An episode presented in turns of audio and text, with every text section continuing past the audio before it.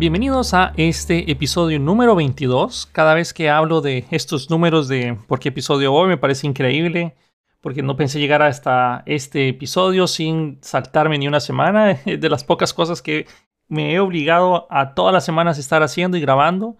Más que todo porque aparte que me encanta estar hablando sobre temas tecnológicos y también me gusta mucho seguir enseñando y tratar de que ustedes pues crezcan más rápido de lo que yo llegué a crecer y sobre todo que ustedes vuelen aún más alto que yo. En fin, este episodio es traído gracias a los patrocinadores Rodrigo, Mario, Yomar, Sergio, Oldemar, espero haberlo dicho bien, Juan Carlos y Hugo. Gracias a ustedes por ser patrocinadores del episodio y recuerden que ahí por algún lado está el enlace para que ustedes puedan eh, patrocinar también si así lo desean. En fin, entremos de lleno. Vamos a hablar sobre lo que es Microsoft GitHub Copilot. ¿Por qué le digo Microsoft GitHub Copilot? Porque a pesar de que tiene el logo de GitHub por todo lado, recuerden que GitHub fue adquirido por Microsoft hace un par de años. Entonces, tal vez más de uno de ustedes ha escuchado hablar sobre el Copilot o ha habido muchos memes, ha habido mucho ruido, ha habido mucha información que anda flotando de esto, muchos son apocalípticos. En fin, vamos a hablar primero sobre lo que es y ver si es cierto que estos miedos son, son fundados, están infundados. Entonces ya les voy a dar mis propias opiniones al respecto. En este momento, si ustedes quieren participar en el GitHub Copilot o en el Microsoft GitHub Copilot, es una beta cerrada en la cual ustedes se tienen que registrar. Creo que se lo están dando a todo el mundo, pero creo que está pasando más o menos como dos semanas para aplicar o para que se las den. Yo todavía no tengo mm, el acceso al mismo, apenas lo tenga voy a hacer un par de videos porque quiero jugar con eso. Pero adicionalmente, la mayor parte de la información que les voy a dar está basada en fuentes de las cuales yo confío, varios canales de YouTube, también exposiciones en varios artículos de Medium y varias otras fuentes de información en los cuales la verdad me ha sorprendido bastante lo que puede hacer. Igual, ya veremos cuando me toque a mí utilizarlo en la vida real, que de hecho me muero de ganas por usarlo. En fin, una vez dicho eso, Primero que nada, hay que hablar un poco sobre lo que es el copilot, porque tal vez puede ser de que lo han escuchado, pero no le, no le han parado tanta atención. En fin, la idea, o en un futuro perfecto, podríamos decirlo así, nosotros como desarrolladores vamos a querer escribir cada vez menos líneas de código, y eso es algo que nosotros tratamos de hacer mediante el principio de drive, don't repeat yourself. Este drive, imagínense que se pudiera aplicar, pero a nivel mundial. Es decir, ustedes como desarrolladores llegan a un punto donde dicen, ay, necesito eh, sumar dos fechas o necesito calcular cuántos días hay entre esta fecha y la otra. Eso en lo personal es un código que yo no tengo memorizado en mi cabeza. Hay veces que yo, si estoy utilizando, por ejemplo, alguna librería que me permita hacer el, el manejo de estas fechas, usualmente ahí sí, tal vez tengo fresco el conocimiento y puedo utilizar algún método de este paquete pero si estoy trabajando con Vanilla JavaScript, por ejemplo, eso es algo que yo voy a tener, ah, ok, vamos a ver, ¿qué es, eh, qué es el código que tengo que escribir? Y posiblemente ni siquiera empiece a pensarlo, porque lo primero que voy a hacer es ir a Google, escribir, dame fechas, eh, bueno, calcular fechas de, bueno, días entre dos fechas en JavaScript. El primer resultado me lleva a Stack Overflow, copio el código, pego, funciona, listo. Imagínense que el principio drive se aplicara a eso. Alguien escribió esa función una vez en su vida y ya está disponible para todos los desarrolladores del mundo. A pesar de que eso suene imposible y descabellado, eso es lo que hace GitHub Copilot. Le voy a decir solo el Copilot porque qué parece decir Microsoft eh, GitHub Copilot. Ah, solo el Copilot, le voy a decir. Pero ustedes me entienden. Entonces, la idea del copilot es que ustedes simplemente medio empiecen a escribir lo que necesitan y copilot va a estar ahí al lado de ustedes tratando de adivinar todo lo que ustedes hagan. Hay varias restricciones y varias cosas que están en los agreements a la hora de utilizar el GitHub Copilot o el Copilot que posiblemente más de uno no ha leído, como por ejemplo de que obviamente va a tener acceso a estar leyendo el código que nosotros estamos escribiendo. No es que, eh, ok, no es que me preocupe mucho de que Microsoft conozca cómo estoy haciendo mis programas, pero posiblemente más de una persona sí se sienta invadida o sienta ciertos nervios a la hora de utilizarlo, ya que prácticamente estamos abriéndole las puertas a que otras personas de terceros puedan acceder al contexto de nuestra aplicación y estar logeando. Claro, todo está, entre comillas, seguro, todo pasa por supuestamente encriptaciones, entre otras cosas, pero tengan presente eso. lo que es el copilot, va a estar analizando el contexto de su aplicación tratando de adivinar todo lo que ustedes van a estar haciendo. En fin, ya voy a entrar en más detalles al respecto. Primero, Microsoft compró GitHub. Microsoft hace un tiempo compró Stack Overflow. De hecho, hace un mes y medio, dos meses desde la grabación de este podcast. Entonces, eso es un paso gigantesco que hizo Microsoft, pero ¿para qué? Ya voy a hablar un poco más al respecto. En fin, los beneficios directamente del copilot son, y ustedes empiezan a escribir el código, ya sea el nombre de alguna función, empiezan a escribir tal vez algún comentario diciendo qué es lo que quieran, y el copilot les va a generar ese código de manera automática. Hay veces que se siente bastante invasivo, hay veces que ustedes están escribiendo código y de repente aparecen un montón de sugerencias y código así como, eh, como sombreado en gris. Y muchas veces he visto de que hace sugerencias de código imposible. ¿Eso qué quiere decir? Bueno, es código, por ejemplo, si estoy trabajando en React y de repente me, aparece una sugerencia de crear un componente de Vue. O estoy trabajando en Angular y me aparecen sugerencias de usar el state o de usar ciertas cosas. Entonces todavía no es perfecto, pero eventualmente va a mejorar mucho. El punto actual de, Copilot es bastante bueno. Ahora, bastante bueno entre comillas en inglés. Si ustedes escriben correctamente los comentarios o comentarios que tienen sentido semántico en inglés, tienen muchos mejores resultados que si ustedes lo escriben en español. Esto puede ser algo que le baje un poquito como las ganas a muchas personas que no conocen muy bien el inglés, pero a la mayoría de, los desarrolladores tienen cierto conocimiento técnico o bueno, cierto conocimiento de escritura en inglés y van a poder escribir comentarios lo suficientemente buenos para que el copilot lo interprete. Si funciona en español, pero no tan bien como en inglés. En inglés definitivamente, como hay más preguntas, hay más respuestas en GitHub y, en Stack Overflow, tiene mejor comprensión de la semántica en inglés. Nuevamente, la idea es que ustedes escriban un comentario descriptivo y que el copilot haga su mejor esfuerzo en cuestiones de fracciones de segundo, escriba código que resuelva algo basado en la necesidad que ustedes están escribiendo en el comentario no solo funciona con comentarios. Como les dije, ustedes pueden empezar a escribir una función y dicen, por ejemplo, constante, nombre de la función, que sé yo, calcula fecha entre dos números o calcula días entre dos números y automáticamente les va a empezar a, mostrar todo el, bueno, la sugerencia respectiva de esto. Ya les voy a explicar cómo funciona visualmente, aunque estamos en un podcast, pero igual se los voy a definir. A intentar explicar. Una vez ustedes están satisfechos con el código, pueden buscar otras alternativas que ya aquí es donde empiezan sobre las diferentes opciones que tiene actualmente la interfaz en Visual Studio Code, que es donde mayormente me interesa usarlo. Pero no se queda solo ahí. El código que aparece muchas personas piensan de que es código que simplemente lo tomó de Stack Overflow o de GitHub o algún repositorio de GitHub, pero no es cierto. Muchas veces hasta hace el código original, código que jamás ha sido visto. Esto no quiere decir que el código que hace Copilot va a ser el mejor del mundo. El código que hace Copilot es bueno, pero todavía no está en versión de producción lista. Es decir, hay muchas cosas que hace bien y que pueden utilizar y que puede servirles de punto de entrada para, para su aplicación. Muchas veces es mejor tener alguna base de código y nosotros optimizarlo a tener una base de código, qué sé yo, perfecta, entre comillas, y después pensar, ok, ¿cómo lo puedo mejorar? Usualmente, si nosotros tenemos código ya creado, a veces es mejor simplemente darle una pulida y seguir con nuestras vidas en lugar de pensar todo el código de nuevo. Ahora, cuando ustedes están utilizando Copilot ya dentro de Visual Studio Code o algún editor de código que lo soporta, que actualmente son los Visual Studio Code, pero tal vez puede ser que en un futuro sea implementado en otros, en otros IDEs, inclusive como tal vez Visual Studio. En fin, pero ahorita en eh, Visual Studio Code es el lugar donde realmente nos interesa utilizarlo porque actualmente es el editor de código más popular del mundo. Cuando ustedes están escribiendo en el GitHub Copilot o en Visual Studio Code, GitHub, Copilot, esto parece trabalenguas, va a empezar a sugerirles un montón de cosas. Esto se puede activar y desactivar. Es decir, si ustedes no quieren que sea, o sea, que en esta aplicación no aparezca ninguna sugerencia, ustedes lo pueden desactivar. Pero cuando está corriendo, ustedes van a tener tres puntos principales o beneficios principales del el copilot. El primero es que va a tratar de adivinar lo que ustedes van a escribir antes de que lo escriban. Sonará descabellado, pero más de una vez le pega correctamente a lo que uno quiere hacer. Es decir, el primer punto de, de GitHub Copilot perdón, es tratar de adivinar lo que ustedes van a escribir. El segundo es proveer sugerencias y estas sugerencias muchas veces puede ser que genere un código mejor que el que ustedes tenían pensado o por lo menos tener una idea de, ok, ah, sí, puedo hacerlo de esta forma, entonces ya no van a tener que irse a Google a buscar en Stack Overflow de cómo hacer algo porque lo que es el copilot les va a ayudar a ustedes con esas sugerencias bastante útiles.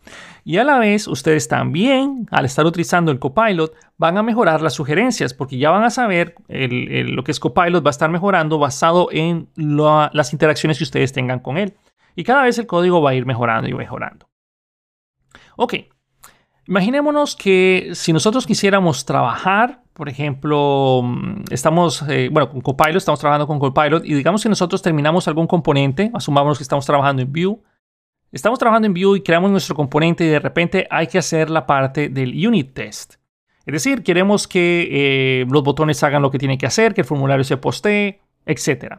Entonces nosotros simplemente le decimos al copilot, obviamente creamos el archivo de la parte de las pruebas para que sepa que estamos en el contexto de un archivo .spec.js o .tsx o .ts, lo que ustedes estén utilizando, ¿me entienden? Pero estando dentro del archivo de pruebas, que son los archivos ya .spec algo, una vez estando dentro de ese archivo, entonces, al poner el comentario, Copilot va a analizar el contexto que en el cual se encuentra ejecutando y va a crearle la prueba necesaria para hacer la evaluación que ustedes necesitan. Por ejemplo, podrían escribir, necesito que al tocar un botón haga tal cosa y automáticamente les va a generar la prueba. Eso es algo increíble, honestamente es algo increíble que todavía no está a la perfección, pero con que dé la ayuda o el cascarón inicial o los puntos de entrada para evitarse tener que hacer un, montón de código repetitivo, la verdad es que si solo puede hacer eso, eh, sería ya increíble. Muchos dicen, ah, bueno, pero es mejor un snippet. Ok, sí, pero imagínense que tuvieran un snippet que pueda adaptarse a lo que ustedes están escribiendo en los comentarios, eso ayudaría muchísimo. ¿Ok? En fin, no solo hace eso, Recuerden que está analizando el contexto de su aplicación y si ustedes estuvieran trabajando en Jest, las pruebas son de una manera, si ustedes están trabajando con Mocha para hacer pruebas, es otra sintaxis y Copilot les va a dar, entre comillas, sugerencias basados en el contexto. Nuevamente, la mayor parte de los eh, videos, documentaciones y informaciones que yo he visto sobre el Copilot todavía no lo hace del todo perfecto.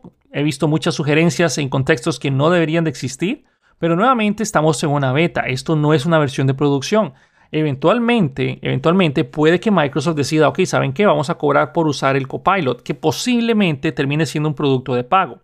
Por lo que le ha costado a Microsoft, ya voy a entrar en, detalles de eh, monto económico para haber desarrollado esto, o por lo menos una idea, pero posiblemente sea algo de pago. Eventualmente. Ok, si ustedes no les gusta el código que está generando el Copilot, tienen cuatro botones dentro de Visual Studio Code que les permiten hacer diferentes cosas, como por ejemplo, ver la siguiente sugerencia, regresar a la sugerencia anterior, aceptar la sugerencia y abrir Copilot. Primero, el de siguiente y atrás tiene mucho sentido, no hay que explicar nada de eso, sino que ustedes están barriendo como un ciclo de posibles soluciones. ¿Cuántas soluciones hay? Pues X, X cantidad de soluciones, no sé cuántas está ofreciendo. En lo que he visto, no hay un límite, pero nuevamente no eh, va a depender bastante de lo que se quiera hacer. Ya voy a hablar un poco al respecto. Y luego el de aceptar la sugerencia. Cada una de, estos, de estas opciones tiene un shortcut, por lo cual puede ser bastante rápida la producción. Son shortcuts cómodos, es decir, tab o control, eh, control la, flecha, la flecha direccional, cosas por el estilo. Pero cuando ustedes abren el copilot, basado en el contexto y la sugerencia que les está brindando, Copilot les va a brindar un panel en el cual están las 10 opciones que cree que, que te pueden servir. Si ustedes cierran el Copilot de ese menú y lo vuelven a abrir, aparecen otras 10 sugerencias. A pesar de que escriban el mismo comentario, está apareciendo diferentes sugerencias. No sé cómo está haciendo esa relación, pero es bastante útil. Lo único malo es que pudiera ser que ustedes accidentalmente lo cerraron y habían visto una opción bastante buena que quisiera, bueno, que querían seleccionar. Cuando lo vuelven a abrir ya no está. Pero de igual manera, eh, tal vez eventualmente les vuelva a aparecer la solución. Pero es interesante que tenga esas alternativas porque les va a ayudar a ustedes a tener un punto de entrada rápido. ¿Ok? Ahora, más de una persona se preguntará, bueno, ¿y cómo es que esto está funcionando? ¿Cómo o de dónde saca el código? Bueno, primero que nada, imagínense que, sería ideal que nosotros viviéramos en un mundo donde tuviéramos dentro de nuestro editor de código todo el conocimiento que hay en Stack Overflow y en GitHub. O sea, es increíble y eso es lo que también está haciendo el Copilot.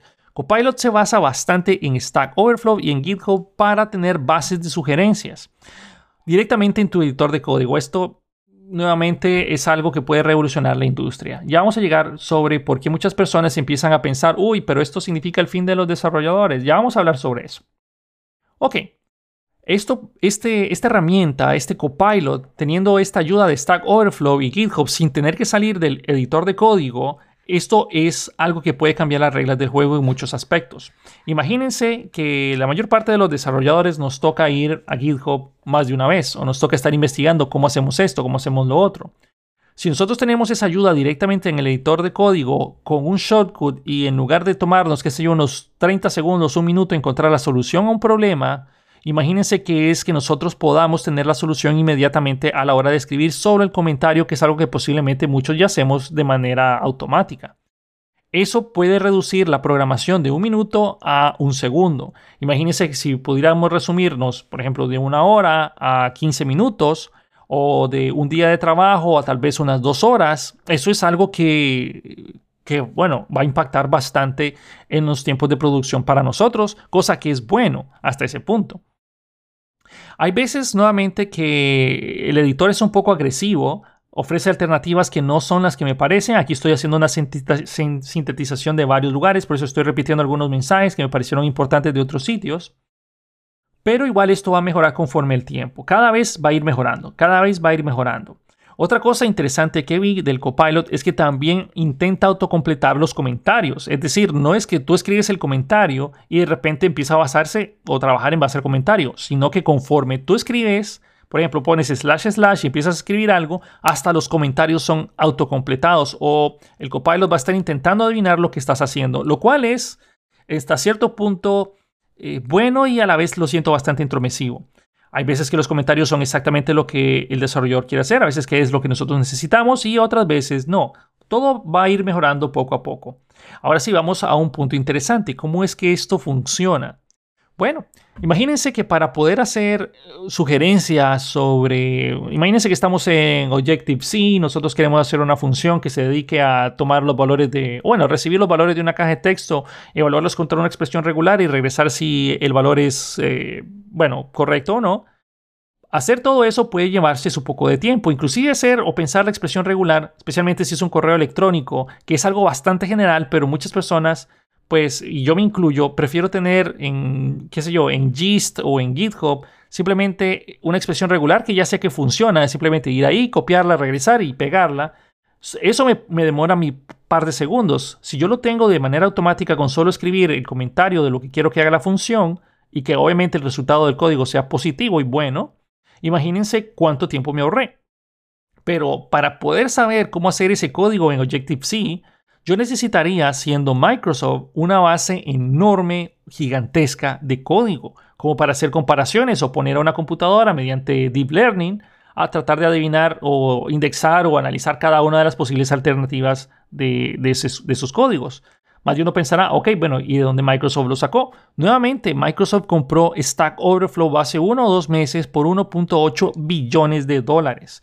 Entonces, Microsoft tiene, gracias a que en, los, eh, en el agreement que posiblemente nadie lee de Stack Overflow, nosotros decimos de que todo el código que nosotros escribimos dentro de Stack Overflow es público. Ustedes no pueden reclamar porque, por ejemplo, si ustedes hicieron un código buenísimo y se lo compartieron a alguien y después lo quitaron y lo quieren vender, no pueden hacer eso ya porque ustedes aceptaron de que todo lo que subieron a Stack Overflow es público. Eso incluye que Microsoft pueda usar su código sin necesidad de pedirles permiso. Tal vez muchas veces dirán, ah, bueno, no me importa el código que estoy poniendo en Stack Overflow. Y eso es cierto. Simplemente me metí a Stack Overflow, le ayudé a esta persona o me metí a Stack Overflow, puse, hey, tengo un problema con, con esta función.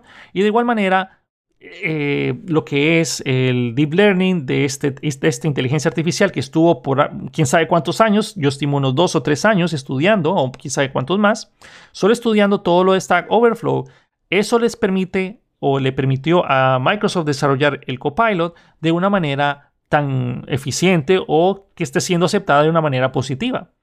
En fin, Microsoft ahora es dueño de Stack Overflow. Microsoft es dueño de GitHub también, que son, digamos que las dos principales fuentes de código abierto del mundo. Hay quién sabe cuántos miles de millones de líneas de código en esas dos plataformas. Y poner a una computadora que se ponga a estudiar todo eso sin descansar, eso hace posible de que el copilot pueda dar sugerencias bastante acertadas. Claro, el código todavía no es production ready, le podríamos decir, He visto casos donde alguien escribe, dame una lista de números pares e impares y hace un if, un if else, un if else, un if else, un if, if else.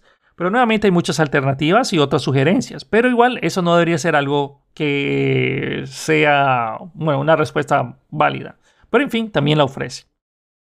Ahora, Microsoft no tiene que pedirles a ustedes permisos para utilizar nada de lo que esté en Stack Overflow o repositorios públicos de GitHub. Recuerden, todo el mundo lo puede ver, todo el mundo lo puede acceder, personas lo pueden modificar, pueden clonarlo. Entonces, no hay mucho que ustedes puedan hacer para decir, hey, yo no quiero que mi código lo vaya a usar para el Copilot, no quiero que le vaya a aparecer una sugerencia a alguien más.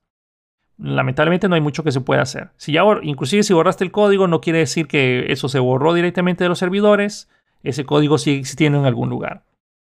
Ahora, para lograr esto, no es que Microsoft se puso a hacer tampoco la inteligencia artificial, usó o está utilizando una, mm, una tecnología llamada GPT-3 que fue desarrollada por OpenAI. El GPT-3 es en bueno, viene de las siglas de, de, inglés llamadas Generative Pre-trained Transformer 3. ¿Qué significa esto? Bueno, es un modelo de lenguaje autorregresivo que utiliza el Machine Learning y el Deep Learning para producir texto similar al humano. Ya esta, esta empresa de OpenAI es hasta el momento la que está a la vanguardia, es el top de la línea, OpenAI, lo pueden buscar también en internet. Y eh, tal vez han ustedes escuchado de varios productos de ellos, no tengo el nombre exactamente, pero sé, pero sé que ustedes han escuchado sobre diferentes plataformas en los cuales ustedes le ofrecen un texto de contexto, valga la redundancia, un texto o un párrafo o algún libro inclusive, y esta inteligencia artificial les hace un resumen bastante acertado en base a lo que ustedes lo proporcionaron de tema de entrada. Esto es algo que muchos estudiantes han utilizado para hacer trampas en exámenes, especialmente en Estados Unidos o países de habla inglesa, porque la inteligencia artificial y este OpenAI se está basando más en el inglés. ¿Por qué el inglés? Porque primero es el lenguaje de las computadoras, aunque no nos guste, es el lenguaje que se utiliza en los lenguajes de programación hay más información en inglés que en español, etcétera, etcétera. Por eso es que en inglés está tan pulido y en español a veces pues no lo es tanto. En fin, GPT-3 o GP3, GPT-3, uy, ya esto parece lenguas, es el más avanzado comparado con los demás. Nuevamente, eh, Microsoft no es dueño de OpenAI. No es dueño de eso, pero hizo una inversión millonaria, más o menos de un billón de dólares en el 2019, y ahora Microsoft es el único que puede utilizar abiertamente su API.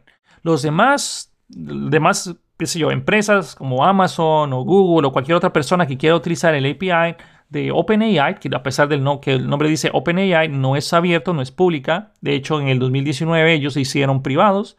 Podría ser que por eso es que Microsoft les ofreció un billón, de dólares para que se fueran, bueno, para que no fueran públicos. Entonces ahora Microsoft es el único que lo puede utilizar y OpenAI es el más avanzado por mucho contra la competencia. Pueden buscar competencia de OpenAI por si acaso quieren saber más información al respecto. En fin, pero desde que GitHub fue comprado por Microsoft, yo era una de las personas que pensaba de que iba a empeorar GitHub. Pero la verdad es que GitHub mejoró bastante, metieron las acciones, metieron repositorios privados de manera pública, ya no, bueno, me, refiero que no hay una, no hay que pagar para poder utilizarlos. Ha mejorado bastante, es mucho más rápido, más eficiente y muchos otros beneficios que tiene Microsoft, eh, perdón, GitHub desde que fue comprado por Microsoft. Claro, mi miedo no estaba, bueno, tenía fundamentos, así como pasó con Skype en lo personal, cuando Skype era una empresa independiente, siento que el Skype era mejor y ahora el Skype, no sé, lo, siento que, no sé, siento que no es lo que debería de ser. Y aparte, y también voy a hablar un poco más, más adelante sobre ciertas cosas que hace Microsoft, pero siento en lo personal que Microsoft compró Skype para empezarle a dar desuso. No sé por qué, pero empezó a darle desuso y ahora está empujando más Teams que el mismo Skype. En fin, la cosa está de que eh, la integración que tiene lo que es el Copilot prácticamente solo va a ser con productos de Microsoft. Esto incluye obviamente Visual Studio Code, Visual Studio, pero va a ser casi complicado poderlo observar en WebStorm o en otros editores de código o IDEs que no sean de Microsoft. En fin, por eso es que pensaba que GitHub iba a, decaer desde que lo compró Microsoft. Y lo mismo pensaría yo de que el Stack Overflow va a decaer desde que lo compró Microsoft. Pero con eh, las experiencias previas, creo que Stack Overflow va a mejorar muchísimo en los próximos años.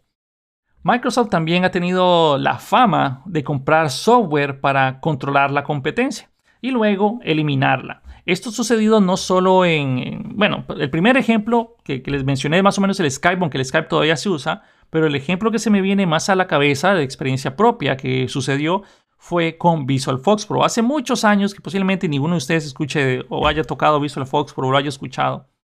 Pero en su momento Visual Fox Pro para mí era, el, era mucho mejor lenguaje de programación y era mucho más satisfactorio trabajar en Visual Fox Pro que trabajar en Visual Basic, o C Sharp o C era, para mí era mucho mejor. Inclusive tenía algo que me gustaba mucho, que ahora pues sí son estándar en muchos editores de código y herramientas, que es tener la consola.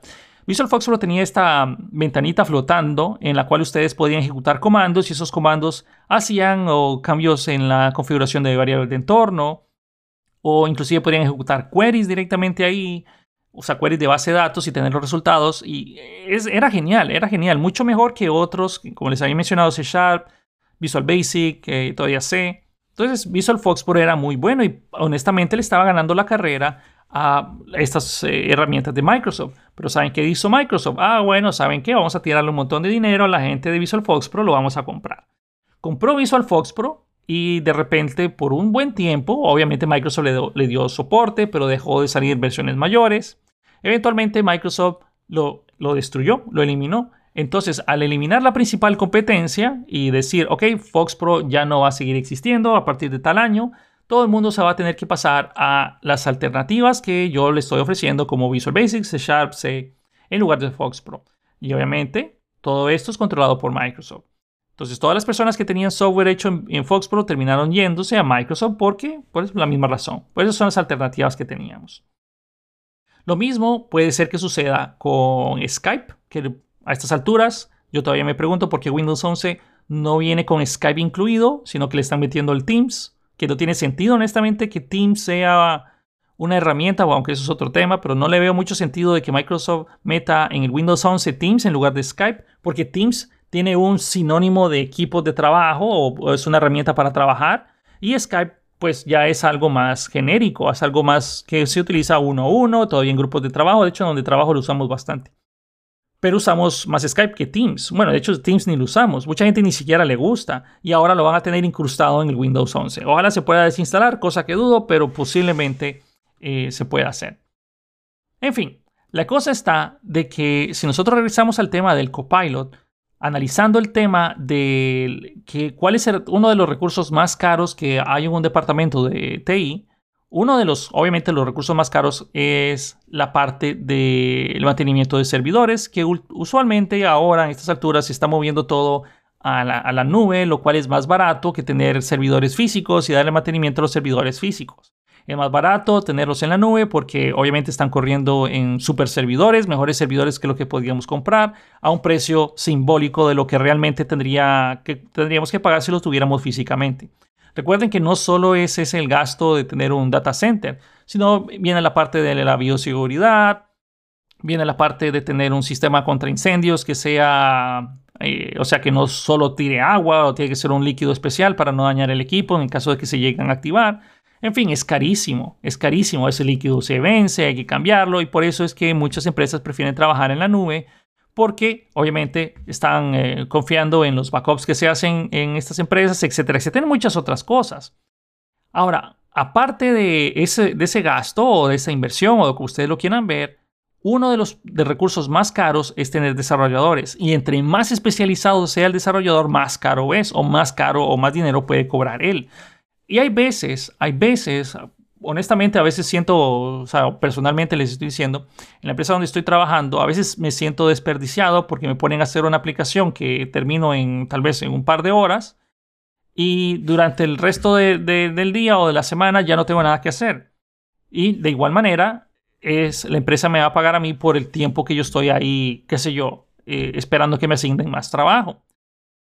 Ese, ese recurso es, es, un recurso caro, o sea, en pocas palabras, es, es, un recurso caro que se tiene ahí, que si el GitHub Copilot llega a mejorar muchísimo, pudiera ser que yo no sea necesario en esa empresa. Pudiera ser que tú no seas necesario en la empresa, siendo un desarrollador bastante especializado, porque pudiera ser que ahora mejor contratemos a un junior que medio conozca el copilot y sea lo suficientemente capaz de guiar el copilot para que el copilot pueda crear la aplicación que ustedes están esperando. Ya voy a entrar un poco más en detalle con esa idea. Ahora, nuevamente, los programadores somos un recurso bastante caro de una organización, un departamento de TI. Entre más desarrolladores haya, entre más especializados haya, más dinero tiene que invertir la empresa para mantenerlo. Muchas veces el precio de un desarrollador es justificado basado en el ingreso que tenga la empresa. Por ejemplo, en una, organización que se encargue de, de, vender productos, obviamente quieren que su software esté siempre con el mantenimiento respectivo, de que si algo falla, inmediatamente tengas una persona que responda en un segundo, en unos minutos, en cinco minutos, en lugar de tener que llamar a alguien a otro lado del mundo y decirle que venga y que analice eso. Entonces, Tener recursos in situ es lo mejor posible si tu empresa depende mucho del software. Ok, y también puede ser que a nosotros nos salga más barato, pues hacer el software en lugar de comprar eh, cochinada de SAP, o por, decir algo, si no sin ofender, si trabajas ahí. Pero bueno, a mí no me gusta SAP. La cosa está de que eh, es mucho más barato tener un desarrollador que te haga el código. Obviamente, si el desarrollador es bueno, puede ser un software bastante útil y es mucho más barato pagar un desarrollador. No digo que no. Pero bueno, regresemos a la parte del copilot. Cuando nosotros lo estamos utilizando, nosotros estamos compartiendo muchísima información que va a ser enviada hacia Microsoft. Es decir, seleccionamos esta alternativa del código. Microsoft sabe, ah, ok, esta es una buena solución a un problema parecido. Es lo mismo, el mismo entrenamiento que ha tenido lo que es el Google Assistant y Siri por muchos años. Conforme nosotros le vamos usando y le vamos diciendo y vamos aceptando esas soluciones, va mejorando y va mejorando y va mejorando. Lo mismo va a pasar con el copilot. Cada vez que ustedes seleccionan ese código, eso es aprendido por el copilot. Ahora, imagínense, imaginémonos que ustedes pudieran utilizar su código, el código del copilot, así como lo está generando, con muy poca guía, y esa guía se la da un desarrollador junior, alguien que viene saliendo de la universidad, sin ofender a nadie de, ustedes. O sea, sé que mucha gente que me escucha que está saliendo de la universidad y genial. Pero imagínense que en lugar de haber pasado 15, 20 años de carrera de programación ya como empleado de programador, o sea, como un programador, un junior puede hacer lo mismo que tú. Eso sería increíble y la verdad es algo que posiblemente va a suceder con el, Google, eh, con el GitHub Copilot. No sé por qué le digo Google Copilot, es el GitHub Copilot. Tal vez la costumbre de que Google es el que está a la, vanguardia de este tipo de cosas, ¿no? Pero bueno, cada vez que ustedes lo, lo, van a utilizar y cada vez que lo están utilizando, y a pesar de que es una beta cerrada, estamos mejorando el, la inteligencia artificial eventualmente podríamos llegar al punto donde la inteligencia artificial pueda reemplazar inclusive a estos desarrolladores junior que medio empezaron a conocer lo que es el copilot y son capaces de hacer grandes cosas con esta tecnología. Valdría la pena, ¿no? O sea, puede ser que suceda. Todavía no siento yo de que estemos en un punto amenazados como lo hacen ver muchas otras personas o entrar en una eh, en un apocalipsis donde el copilot nos va a reemplazar a todos. Eh, para que eso llegue a suceder, falta muchísimo. No digo que no pueda suceder, pero digo que falta muchísimo. Posiblemente nosotros ni lleguemos a ver ese punto en la vida, pero quién sabe. Eh, esto, esto que les estamos mencionando de que puedan ser reemplazados o que nosotros podamos ser reemplazados por una computadora es algo que está sucediendo hoy en día, que ha sucedido durante muchos años y seguirá sucediendo. Acuérdense de la industria automotriz de hace muchos años, que para crear un carro tenía un montón de, personas que estaban martillando cada una de las piezas y las creaban y las ensamblaban y todos hacían un trabajo. Obviamente los carros funcionaban después a salir, pero tenían, una empresa tenía cientos de personas. Al tener ciertos, cientos de personas trabajando, recuerden que los empleados se pueden enfermar, recuerden que los empleados pueden tener problemas, no siempre que un empleado llega a la empresa es 100% efectivo y productivo. Puede que él tenga problemas, que se encuentre anímicamente desmotivado, puede que simplemente no quiera trabajar, puede que simplemente se dedique a la ley del esfuerzo mínimo. En fin, cualquiera de las razones es válida y es algo que sucede con los seres humanos. Cosa que no sucede con una inteligencia artificial. Imagínense en la industria automotriz, o recordemos que fueron reemplazados cientos de personas por pequeños o grandes robots que no se cansan, que no van a estar ah, haciendo huelgas, que no van a requerir un empleado más, bueno, un salario aparte de la adquisición del mismo. Pero cuando ustedes ya tienen la maquinaria implementada y comprada y obviamente eh, funcionando, la cantidad de personas que ustedes necesitan es menor en la empresa. Personas que simplemente estén supervisando que las, eh, las piezas sean ensambladas correctamente, de que la maquinaria esté trabajando correctamente, de que el equipo esté bien engrasado, bien aceitado, de que tenga las condiciones respectivas para que puedan eh, trabajar de la manera más eficiente, que tenga la materia prima, etcétera, etcétera. O sea, mentalicémonos en ese punto. Algo así es lo que se podría pensar de que el GitHub Copilot va a terminar siendo en un futuro que en lugar de que tengamos un montón de desarrolladores haciendo una aplicación, tengamos uno que esté simplemente supervisando todo el código que está generando de manera automática la aplicación basada en los requerimientos de entrada. No suena del todo, bueno, actualmente suena un poco descabellado, porque especial, especialmente porque yo también vengo de un mundo donde me ha tocado sentarme y escuchar a los requerimientos que pide una persona, que van desde lo ridículo hasta cosas que tienen sentido. Pero me acuerdo que más de una vez decían, oh, bueno, quiero que este botón sea amarillo, pero cuando el mouse esté encima quiero que sea verde y cuando le haga clic quiero que empiece a poner un arco iris y no sé qué cosa, porque esto va a ayudar a que los empleados se despierten en el trabajo. Y yo, ok, está bien, vamos a hacer algo así. Eso es una historia real, aunque no crean. aunque no crean, me pidieron hacer una cosa así. En fin, en su momento, hace muchos años. En fin, hay cosas que obviamente el, editor de código con el copilot no va a poder hacer, por lo menos no, de entrada. Y nosotros, especialmente en América Latina, tenemos unos requerimientos tan a veces descabellados que va a estar algo complicado de que el copilot pueda reemplazarnos en un corto plazo. ¿ah? Pero nuevamente, eso es algo que puede ser que suceda, puede que no. Puede que lo que quiera hacer Microsoft no es destruir a todos los desarrolladores. Puede que lo que quiera el Copilot, eh, bueno, Microsoft es crearse algún servicio, o por lo menos así va a ser una fase inicial, crear un servicio lo suficientemente bueno que pueda ser cobrado como una mensualidad a las organizaciones o a personas independientes, así como lo hace Adobe con el Photoshop o con su Creative Cloud, así como lo hace Microsoft con el Office, así como lo hace Microsoft con otro montón de, de tecnologías. Si si este copilot es lo suficientemente bueno, es lo suficientemente eficiente, crea código bueno y, realmente lo utilizamos para que nos reduzca nuestro tiempo de, desarrollador y reduzcamos el estrés, bienvenido sea, va a ser algo que con mucho gusto tenga sus ¿qué? 10, 15 dólares mensuales para con tal me ayude a programar más rápido y tener menos estrés.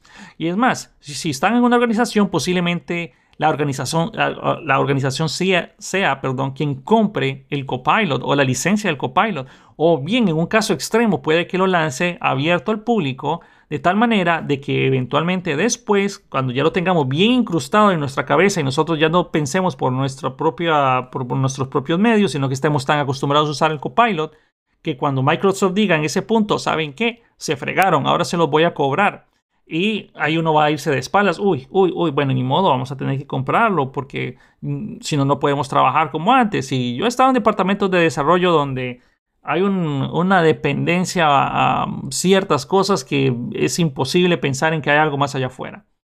En fin, nuevamente esperen en mi canal de YouTube, si apenas tenga el acceso al mismo, esperen videos al respecto hablando de el copilot. Igual ya hay muchos videos allá afuera de los cuales ustedes pueden ver cómo funciona, pero igual quiero hacer mis propios videos que ya me agarro un poco tarde con el trabajo que tengo tanto que hacer. Pero esperen en mi canal de YouTube información de el copilot en un futuro cercano. Bueno, eso era todo lo que quería hablar. Espero haber aclarado muchos puntos o haber apaciguado las aguas. Tal vez más de uno le di, bueno, ya se ve como amenazado su trabajo, pero todavía no estamos en un punto donde eso llegue a pasar. También tendremos que ver el Copilot como una herramienta bastante útil que si nos puede ayudar a reducir la cantidad de tiempo buscando cosas o implementando código, bienvenido sea. Bueno, espero les haya gustado el episodio y nos vemos la próxima semana en el próximo episodio de Detalles. Cuídense, espero que tengan un excelente día y nos vemos en el próximo episodio. Hasta la próxima. Chao.